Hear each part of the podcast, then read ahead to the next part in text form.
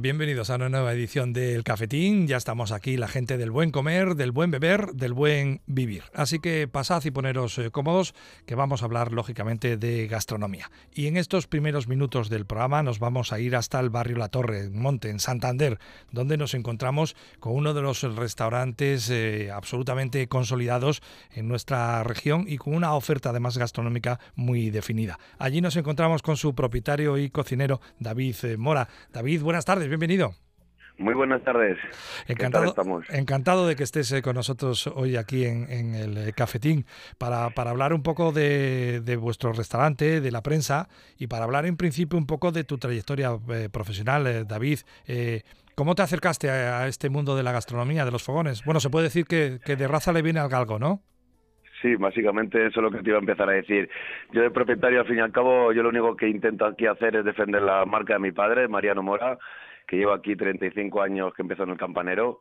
Y yo, pues al fin y al cabo, de muy pequeño, pues cuando tenía mi tiempo para mis estudios, mis vacaciones, pues estaba aquí con mi padre. Mi padre estaba en la cocina, entonces pues yo estaba en sala. Y poco a poco me fue picando, picando. Y gracias a Dios acabé la carrera y me terminé de formar en, aquí en el tema de la hostelería en, en una universidad bastante buena en el Basque Culinary Center, que tuve la oportunidad de asistir allí durante un año. Y después pues venía a tope con ganas de coger un negocio y tuve la oportunidad de con mi padre coger la prensa y llevamos 10 años aquí dándole caña, como digo yo. O sea que tú mezclas eh, un poco esa, esa cocina que has eh, mamado, se puede decir, en, casa, con esa formación del, del Basque Culinary, ¿no? Efectivamente, sí que es cierto que sobre todo son platos tradicionales, ¿sabes? Son platos de autor, con kilómetro cero casi todo el género, porque nos gusta sobre todo coger cositas aquí de, Cantabria, que es un, producto exquisito, claro está. Antes de hablar un poco de vuestra cocina, eh, David, eh, permite a los oyentes de, de, Onda Cero, a los oyentes del Cafetín, que conozcan un poco más el, restaurante. Eh, cuéntanos, sé un poco nuestros, nuestros ojos, ¿cómo, cómo es el restaurante, las instalaciones? Pues mira, te comento un poquito. La verdad que es una de las instalaciones más grandes que tenemos, de los tres establecimientos que tenemos, tanto la radio como el rinconcito. Este, la La Prensa, está dividido en tres comedores interiores, ¿vale? Que cada comedor tiene un total de comensales entre los tres de unos 110, 120 comensales. Y luego tenemos nuestra amplia terraza, que la verdad que es un poco el, el oro, el emblema de esta casa, que tenemos una terraza interior como para 200 personas de las cuales está dividido en varias zonas también, una zona de picoteo, con una zona de vermut para que la gente tome sus rabitas, luego unos cenadores privados para mesas de 12, 14 que gustan mucho, con unos cenadores y unas mesitas redondas, luego tenemos nuestra parrilla donde hacemos la carne al momento con una con un carbón de encina que la verdad pues le da el toquecito que requiere la carne. Y la verdad pues eso, estamos un poco aquí preparados para 400 comensales, tengo un equipo de más de 30 personas, o sea, tengo un equipazo aquí que me resguarda y me, me ayuda a seguir con este Titanic y juntos remamos rectos y, y para adelante, como digo yo. Ahí es nada, eh, un auténtico transatlántico gastronómico la, la taberna La Presa. Por cierto, y, entrando un poquitín en, materia, eh, ¿qué, oferta gastronómica? Bueno, es amplísima, eh, pero encontramos que carta de especialidades, menús del día, ¿qué encontramos, David, en vuestra carta? Pues mira, te comento, tenemos más de 90 platos, de los cuales todos son caseros, ¿vale? Eh, luego tenemos unas tartitas y unos helados que también lo elaboramos todos nosotros aquí en la casa. Pues ya te digo, con 13 cocineros que tenemos ahí, que estamos preparados. Y un poquito por los platos, pues se viene un poquito enfocado al ser taberna. Obviamente tenemos el tema de las raciones de picoteo por la raba, nuestras croquetas caseras, orejitas de cerdo que triunfan, la verdad, poniéndola a la plancha. Luego tenemos un poquito todo el tema del marisco, pues las almejas buenas, las nécoras de aquí, un bogavante bueno de aquí para hacer a la plancha que no nos falla también pescado y luego para rematar pues tenemos unas buenas chuletas de vacas viejas que usamos, tanto el lomo alto como el lomo bajo, los solomillos.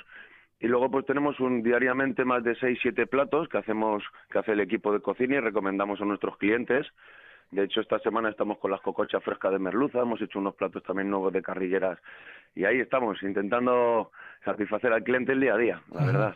Bueno, la verdad es que eh, el abanico, como vemos, es, amplísimo. Eh, eh, ¿También tenéis el servicio de, comida para recoger o incluso de servicio a domicilio, David? Mira, te comento, lo que tenemos sobre todo para el tema aquí de, que nos llaman por teléfono y vienen aquí a recoger. Sí que es cierto que una cosa bastante importante que tenemos es que la cocina la tenemos abierta todo el día. O sea, desde las doce y media que abrimos hasta las once y media, doce de la noche que cerramos la cocina. De hecho, en este fin de semana, sin ir más lejos, hemos dado comidas a las cinco o seis de la tarde sin parar porque precisamente tenemos la cocina abierta y la gente, pues eso, a esas horas tiene dificultad de encontrar sitios para comer. Eso sí que es un valor muy, muy bonito, sobre todo para enfocarlo para verano, cuando la gente viene a la playa, pues siempre estamos aquí dispuestos a dar de comer. Eh, eh, para la gente que está ahora mismo en nuestra compañía, David, y, pueden decirse, bueno, pues este fin de semana me acerco hasta la taberna La, la Prensa, eh, ¿qué cosas tienen que probar sí o sí? ¿Qué, ¿Qué, no pueden irse sin probar qué platos? Pues mira, nuestras, nuestro plato tradicional aquí sobre todo son nuestras rabas que las hacemos con aritos de cebolla, que es un plato estrella aquí de nuestra casa. Luego también tenemos el pulpito a la parrilla, que es un toque bastante especial, le queda así un toque típico crujiente. Y luego si nos entramos en un poco en tema del materia, pues el tema del pescado es un dato bastante importante, tanto los rodaballos como dentro de poco que los vamos a poner a la parrilla, como nuestras carnes, pues la verdad que triunfan. Gracias a Dios. Me imagino que con esas instalaciones tan amplias, eh, eh, la prensa es un lugar eh, ideal, por ejemplo, para, para comidas o cenas de grupos, ¿no? Efectivamente, es un punto añadido, ya que en la radio, en el rinconcito, tenemos menos comensales. Cualquier reserva de grupo grande, de 20, 30, de 40, hacemos un menú grupo cerrados, tanto los que tenemos nosotros como si el cliente prefiere personalizarlos. Le dejamos la carta, oye, que yo quiero esto, esto, esto, y buscamos la solución siempre pues para el cliente, para que esté contento. Y luego ahora estamos sobre todo enfocando para el tema de bautizos y comuniones, que la gente incluso pues quiere decorar y todo eso, vienen día antes, dos días antes, lo decoran todo como quieren y luego pues cuando viene el cliente ya lo tienen todo preparado y siempre se, se agradece. La tradición de la, de la casa, de la mano de, tu padre, dice que siempre en vuestros establecimientos el, el producto es top. Además de, cuidarle, la calidad de, base ya es así. Eh, me imagino que es una insignia que tú sigues manteniendo, ¿no? Productores locales. y sobre todo al no ser mi padre, como digo yo, que yo soy el hijo y siempre pues te miran un poquito siempre con más lupa, ¿no? Entonces yo al contrario intento pues siempre intentar superar a mi padre. Con el género obviamente es muy difícil porque siempre coge lo de 10, pero sobre todo el tratarlo, el cuidarlo y el que se sienta a gusto, pues eso no, no, no falla. En cuanto al, al, cliente, me imagino que tan variada como la, como la oferta, ¿no? A lo largo del día pasará todo tipo de clientes, ¿no? Pues sí, al ser taberna, como te he comentado, pues tenemos todos los chavales jóvenes, pues ya te digo que vienen a tomar sus rabitas con sus calimochos tranquilamente en la terraza, luego los matrimonios con sus hijos que vienen tanto a comer y que quieren pegarse una oreja y los niños pueden comer, pues ya te digo, las croquetas, algo informal para los niños y los padres pueden tomar su pescadito, su caprichito que quieran tomar sin ningún problema. Y luego por los mayores, pues está claro, se, gracias a, a ellos tenemos aquí trabajando muchos años y son muchos clientes fijos los que ya tenemos, gracias, repito, a, la trayectoria de mi padre. Entonces casi todos ya me han visto crecer, entonces pues son ya casi amigos, gracias a Dios. Tu padre que a lo largo de, muchos años las habrá visto de todos los colores, tú eres eh, lógicamente mucho más eh, joven y, quizá no te había tocado torear con los Miura que hemos toreado todos con la pandemia, ¿no, David? Hombre, con lo de, lo, con lo de la pandemia sí que es cierto que, que se ha pasado muy mal, o sea, han sido mejores tiempos ni, ni siquiera recordarlo, pero yo creo que todo el mundo aprende, tanto de lo malo como de lo bueno, y está claro que lo importante es poder seguir adelante y con ganas, ¿sabes? Lamentablemente, claro, algún negocio se ha quedado por el camino. Por desgracia, tú lo has dicho. No todo el mundo ha podido aguantar esto que nos ha tenido que pasar porque eran unos gastos fijos, no hay ningún tipo de ayuda, todo el tema de mascarillas, de higiene, desinfección y todos esos gastos nos ha tocado cargar a las empresas. Entonces, pues es un poco duele, la verdad, la verdad que duele. Eh, la verdad es que eh, Cantabria en, en, general eh, tiene una valoración altísima, ¿no? A nivel a nivel gastronómico. Yo creo que todo el mundo que, que llega a nuestra región desde, desde fuera siempre valora que, que la relación calidad-precio es muy difícil encontrar algo tan competitivo como, como nuestra región, ¿no? Efectivamente, o sea, da gusto cualquier gente que venga de fuera lo primero que dice vaya paisajes y a continuación vaya comida, o al revés, vaya comida y segundo vaya paisaje. Tenemos casi de todo aquí, da gusto. David Mora, eh, propietario y cocinero de la taberna La Prensa en el barrio La Torre, en Monte, en Santander. Muchísimas gracias eh, por atendernos, porque nos, nos consta que estás eh, muy liado. Suerte y éxito para la nueva temporada. Muchísimas gracias a vosotros.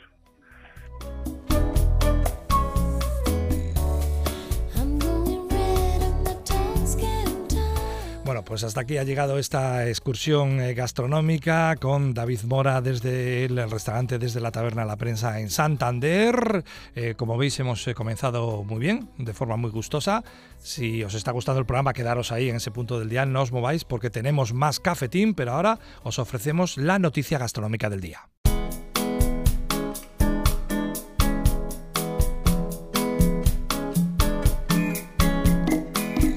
Bueno, pues eh, continuamos aquí en el cafetín de Onda Cero y en esta segunda parte del programa y dentro de nuestros eh, viajes relacionados eh, con el vino, nos vamos a ir hasta la DO calificada Rioja, hasta el corazón precisamente de esa región vitivinícola con, con marchamo mundial. Y vamos a encontrarnos con un hombre que lo es todo en el mundo del vino, porque, mm, bueno, pues el apellido Eguren rezuma sabor a Rioja por los cuatro costados y cuando eh, la marca Rioja pues está encima de la mesa, estamos hablando de una marca reconocida a nivel mundial. Marco Seguren lidera varios eh, proyectos eh, vitivinícolas. En esta ocasión nos vamos a centrar en las bodegas Viñedos Sierra Cantabria. Pero permitidme que antes de nada, pues dé lógicamente las buenas tardes a Marcos. Marcos, buenas tardes, bienvenido a Cafetín. Muy buenas tardes, Fernando. Para nosotros es un auténtico placer el disfrutar de tu presencia con nosotros. Y para mí, por supuesto que también, ¿eh? y poder eh, durante unos minutos hablar un poco de, nuestra forma de entender el mundo del vino para todos los aficionados de Cantabria. Bueno, como decimos, eh, el apellido Eguren es eh, absolutamente reconocido a nivel mundial relacionado con el vino. Me imagino, Marcos, que a ti de pequeño no te preguntaron nunca aquello de ¿y tú qué quieres ser de mayor, no? Bueno, yo creo que nos lo han preguntado como a todo el mundo. Lo que pasa es que yo nací eh, literalmente en la bodega y, y, encima de la bodega. O sea, que he vivido toda mi vida eh, relacionado con el mundo del vino.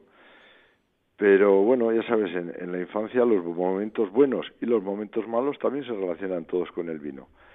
Mm, yo cuando estaba, bueno, cuando empecé a estudiar y demás, jamás no sabía, no tenía mucha idea lo que lo que iba a hacer hasta que bueno eh, llegó el momento de, de tomar una decisión y, bueno entonces fue cuando me encaminé más por la enología y la viticultura.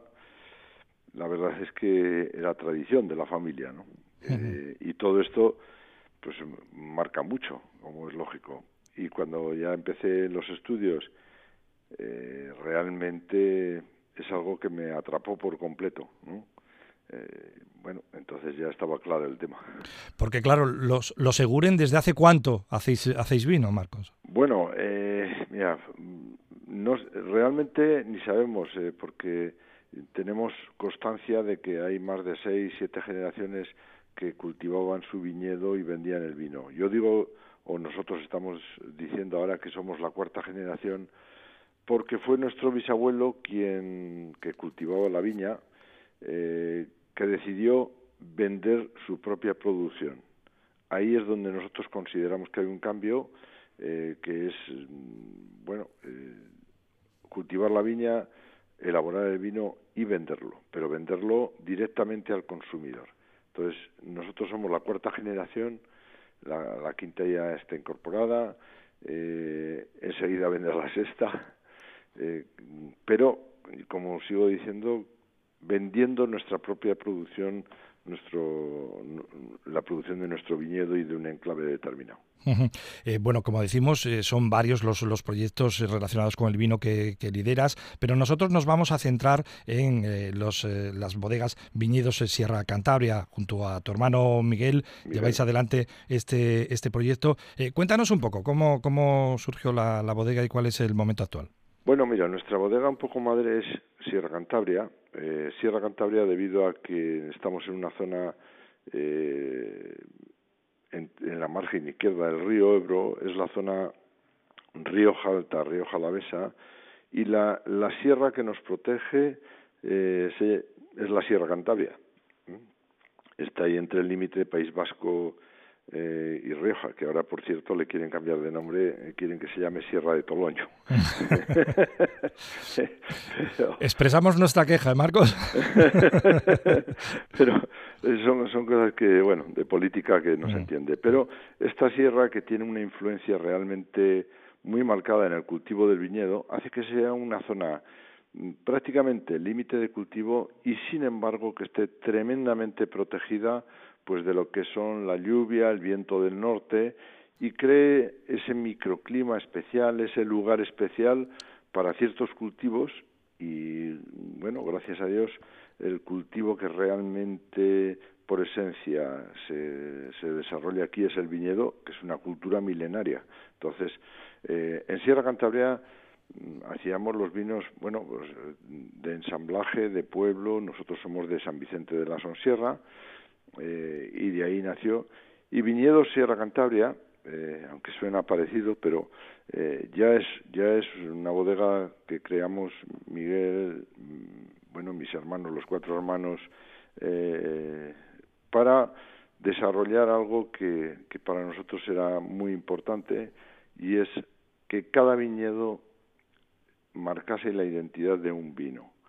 No son vinos de ensamblaje, sino son vinos hechos en un viñedo y en un viñedo específico con un determinado suelo, con un determinado clima o microclima eh, y trabajados mm, con la máxima pureza para que haya una transmisión de tierra, eh, vino y que podamos llevar un trocito de nuestro pequeño entorno, de, nuestro pueblo, de nuestro eh, mundo por, por todo el mundo, ¿no? Eh, la verdad es que los vinos que, que, llevan tu firma eh, eh, son vinos en absoluto estridentes. lógicamente has incorporado la modernidad donde debía que, incorporarla, pero tú ensalzas esa viticultura tradicional. ¿Cómo describirías un poco el alma de vuestros vinos, la filosofía que lleváis sosteniendo durante estas generaciones, Marcos? Pues mira, nosotros siempre hemos intentado, mm, bueno, desarrollar varios factores. Primero, eh, que el producto sea lo más saludable posible. Ya eh, que sea mejor, peor, lo va a dar ese suelo, ese clima, eh, cómo lo trabajemos la tierra. Pero eh, algo que es muy importante es que todo esto tiene que pasar porque tiene que ser un producto súper saludable. Para eso emprendimos un camino de una viticultura bastante regresiva. Yo digo viticultura regresiva vamos a decir porque es que hubo pues a partir de los años 70 una fiebre eh, productiva un poco exagerada que en muchos casos eh, nos hizo mal. Fue la llegada de las grandes multinacionales a La Rioja y se necesitaba vino se aumentaban producciones y claro cuando se hace una viticultura tan intensiva pues bueno, hay que empezar a utilizar herbicidas, eh, hay que empezar a utilizar productos de síntesis, etcétera, Gracias a Dios en nuestra familia, eh, mi padre se ha negado siempre a eso y cuando empezamos a trabajar los hermanos, pues por supuesto todavía eh, fuimos, yo creo, incluso más rigurosos en, este tema, pensando en que la tierra, que es la que nos da la vida, eh, que es la que nos da la manera de vivir y nuestro sustento, hay que cuidarla y hay que mantener una armonía total con ella, ¿no? Entonces, eh, hacemos una viticultura, eh, ahora se le ponen nombres a las cosas, ecológica, biodinámica, eh, incluso estamos certificados, pero mm, no, no lo utilizamos nunca en, en las botellas porque eso no significa que un vino sea bueno, mejor, malo, sino significa que ha cumplido una serie de prácticas que están englobadas dentro de lo que es una viticultura ecológica y biodinámica. ¿no? Lo importante es que y es nuestra filosofía pura, que nuestros vinos eh, sean capaces de transmitir territorio, zona, lugar, eh, paisaje, mm, personas que, que componen el trabajo, es decir, el carácter primario va a estar siempre muy, muy por encima de, de cualquier otra cosa. Eh, transmitirlo eso con la máxima pureza y, y bueno, pues eh, que sean vinos equilibrados, elegantes, es muy importante que no sean vinos masivos, sino nosotros estamos en una zona fluida, en una zona que, que, que, que, que tiene, bueno, mucha frescura, que, que se ve en gran profundidad porque es casi como media montaña. Entonces, eso tiene que transmitirse en el vino. Por eso los vinos tienen que ser frescos, mm, equilibrados, frutales, bueno, un poco nuestra manera de ver el mundo del vino. Eh, nos hacías referencia hace unos momentos a que desde la bodega Viñedos eh, Sierra Cantabria habíais eh, querido que cada vino tuviese su, personalidad definida y, en este sentido encontramos en el mercado bajo vuestro paraguas pues los vinos Amancio, Finca del Bosque, Sierra Cantabria Colección Privada, Sierra Cantabria Cubé, Sierra Cantabria Organza, cada uno eso con, una personalidad, cada uno con un terreno muy definido, ¿no Marcos? Exactamente. Cada uno, como os decía antes, es un viñedo. Hay, no hay ensamblaje de diferentes viñedos, de diferentes zonas. Eh, no, es, no, es, la mejor filosofía ni la peor, es la nuestra, ¿no? Es una filosofía muy, muy borgoña, es decir, mm, tú sabes que la mayoría de los vinos del mundo, eh, Burdeos, eh, Rioja, bueno, en, la mayoría de los sitios, eh, la bodega busca uvas de diferentes localizaciones, de diferentes sitios, llegan a la bodega y hacen su cupaje, su ensamblaje y la identidad la da la bodega. En nuestro caso, cada vino, eh, la identidad la da el propio viñedo y es la, la pureza de ese viñedo, nada más. ¿eh? Es por eso que hay tantas marcas, tantas diferencias y, ahí pues la influencia del suelo realmente es importante, del subsuelo, ahí cuando ves suelos más profundos o suelos que debajo tienen roca, suelos que son más calizos, suelos que son un poco más arcillosos, más arenosos, cada uno va a ejercer esa eh, impronta, va, va, va a dar esa identidad que lo va a hacer realmente único y singular. Eh, los franceses lo llaman terroir y, tú lo, acabas de, decir, Marcos. Para ti el vino es emoción, es, eh, es la expresión de un paisaje, de, de, un trabajo, de una gente, ¿no? Eh, en definitiva es, es el, el, reflejo de vuestra cultura, de nuestra cultura, ¿no? A, la gente que, que, lógicamente nos gusta el vino. hablamos de esa viticultura tradicional, de esas generaciones de los Seguren, pero me imagino que con el paso del tiempo, lógicamente, hay cosas nuevas que incorporar, ¿no? Cosas buenas también, lógicamente, para el mundo del vino, ¿no? Por supuestísimo, eso siempre lo digo cada vez que me toca eh, eh, hablar de nuestros vinos. Nosotros hacemos una viticultura, te he dicho antes, regresiva, una viticultura, la viticultura de mi bisabuelo, con la gran diferencia de que lo hacemos con los conocimientos y los medios de hoy.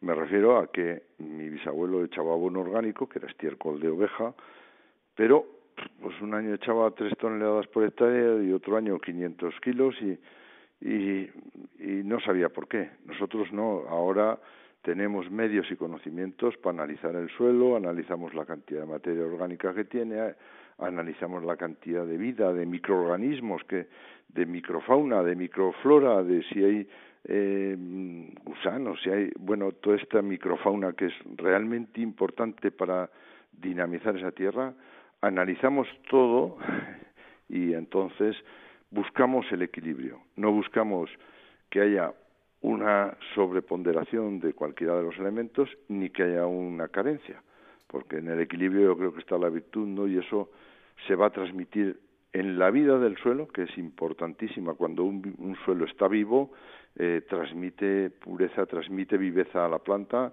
y esa planta es capaz de crear esos racimos de uva con una vida y una identidad realmente única.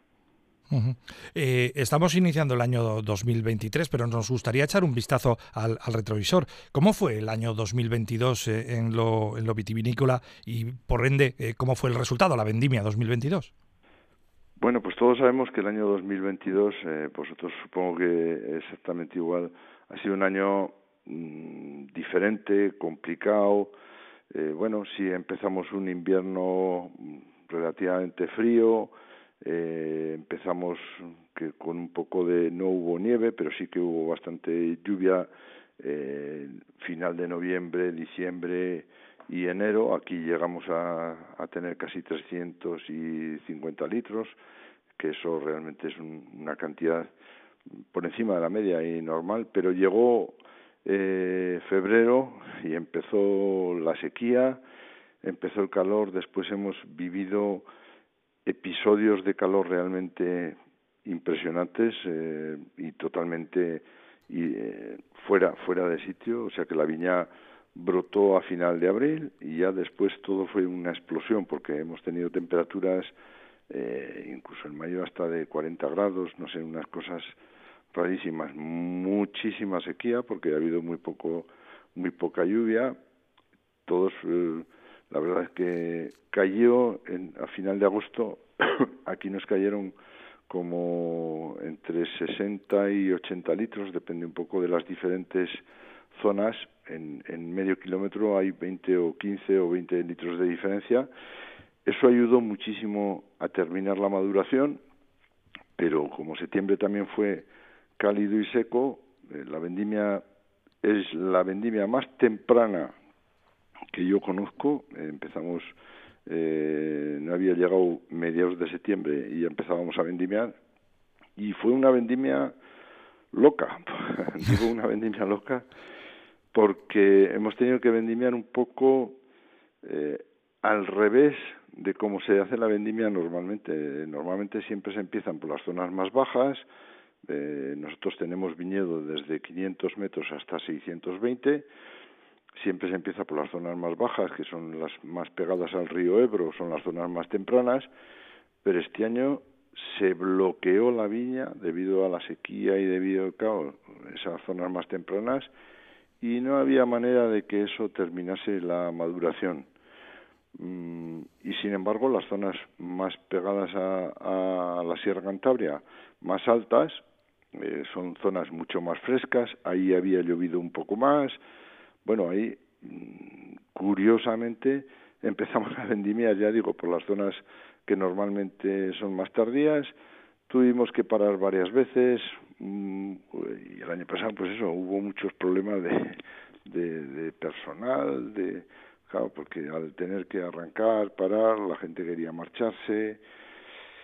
Nosotros que hacemos toda la vendimia manual e incluso hay vinos que despalillamos grano a grano, pues eh, bueno, fuimos mm, eh, alternando los propios vendimiadores que normalmente eh, no, no hacen esa labor, pero este año los propios vendimiadores dicen, bueno, pues hemos vendimiado el finca al bosque, bueno, pues hoy vamos a, a despalillarlo según lo terminamos de vendimiar, empezamos a hacer los propios vendimiadores a seleccionar grano a grano, como solemos hacer otros años, pero eh, eso nos ha llevado tres días, bueno, otros dos días de fiesta y vamos al otro viñedo. Bueno, total nos ha durado la vendimia casi mes y medio. O sea, ha sido una auténtica locura, ¿no?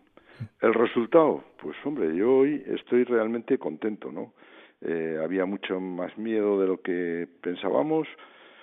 Son vinos, curiosamente, con una graduación alcohólica inferior a lo que es un año normal, es decir, este año tendremos, si aquí lo, el equilibrio suele estar alrededor en vinos de alrededor de los 14 grados, este año tenemos entre 13 y 13 y medio ese equilibrio.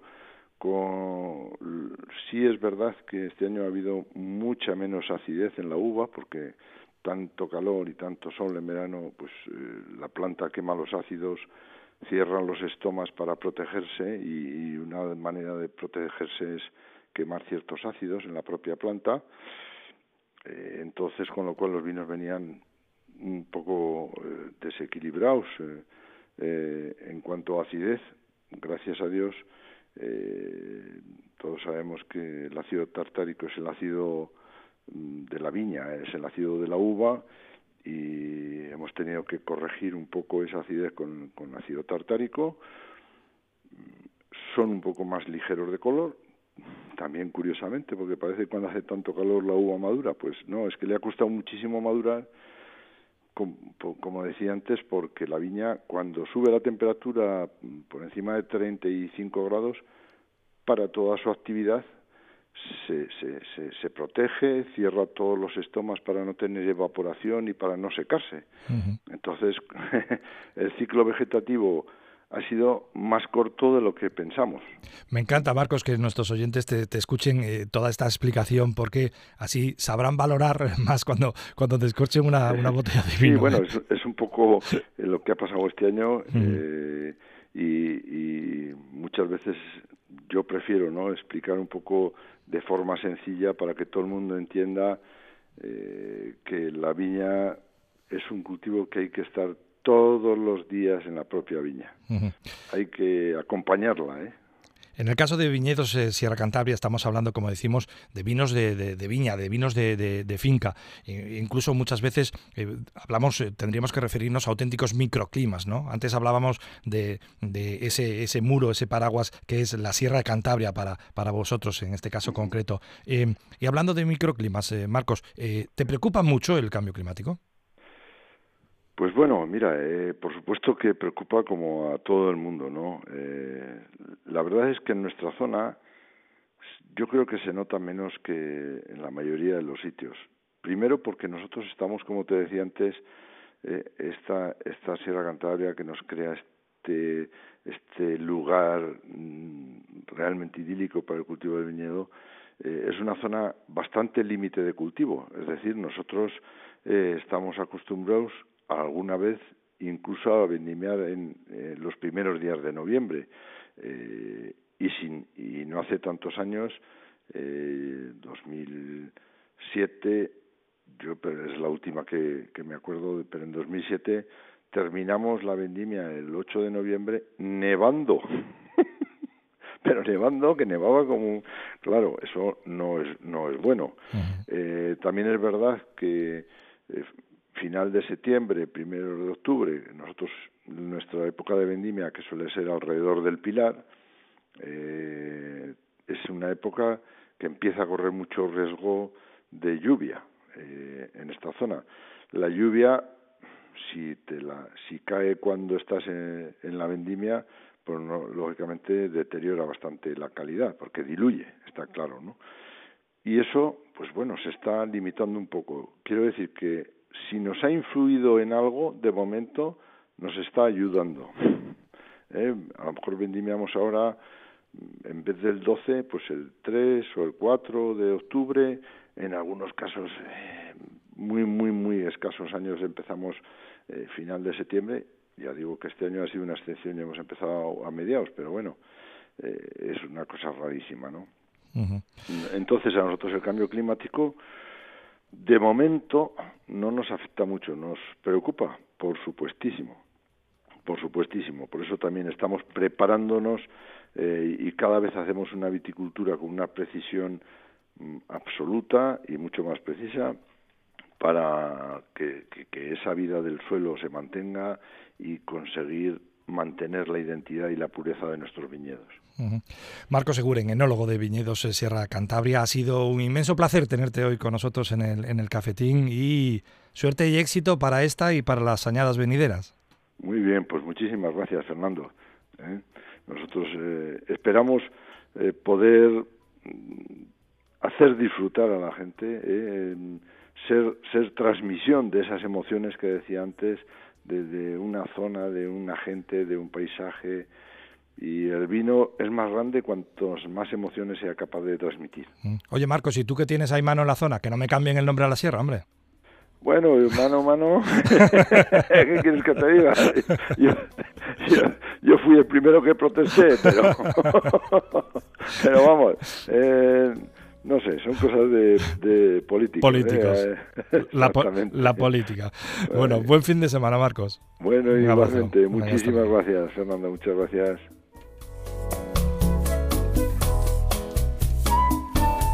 Bueno, pues hasta aquí ha llegado la charla con, Marcos Seguren y también hasta aquí ha llegado esta nueva edición del Cafetín. Espero que os haya gustado porque nosotros, como siempre, la hemos hecho con muchísimo cariño. Así que yo me quedo por aquí limpiando un poco el establecimiento, cerrando. Un buen fin de. Nos escuchamos en una próxima ocasión.